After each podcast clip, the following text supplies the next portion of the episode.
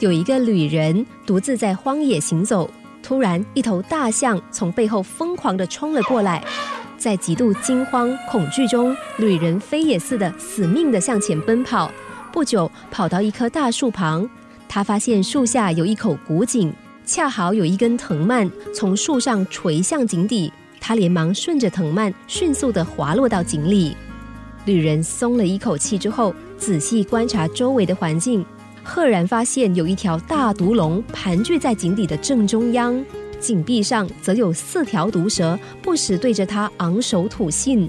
他大吃一惊，抬头一看，又看见有黑白两只老鼠正在啃着垂下来的藤蔓。这个时候，女人的处境岌岌可危，不禁心里一凉。就在这个时候，突然有一滴甜美的蜜汁滴进他的嘴里。他如获至宝，贪婪地舔着。就在这电光火石的刹那间，一群蜜蜂有蜂窝倾巢而出，不消片刻，就把它蛰得体无完肤。旅人忍不住风蛰的强烈刺痛，只好抓紧藤蔓，拼命地往上爬。可是就在这个时候，突然的一把无名野火又把这根藤蔓烧焦了。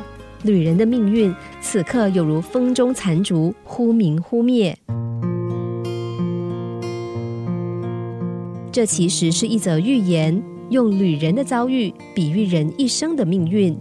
其中，荒野意味着无常而迷惑的世界，藤蔓象征人的生命，井底的毒龙代表死亡，四条毒蛇是构成人体的四个因素，黑白两只老鼠指白天和晚上，蜂蜜象征快乐，蜜蜂则是指隐藏在快乐背后的痛苦。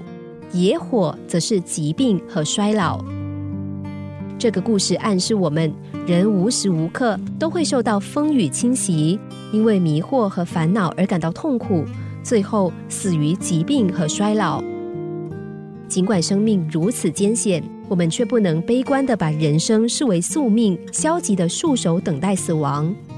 英国作家汤姆斯·布朗曾经说：“命运并不盲目，盲目的是我们自己。”人的一生短暂而虚幻，不管如何养生有术，充其量也不过百岁寿命。如果想不虚此行，彻悟人生的积极意义，就唯有努力再努力了。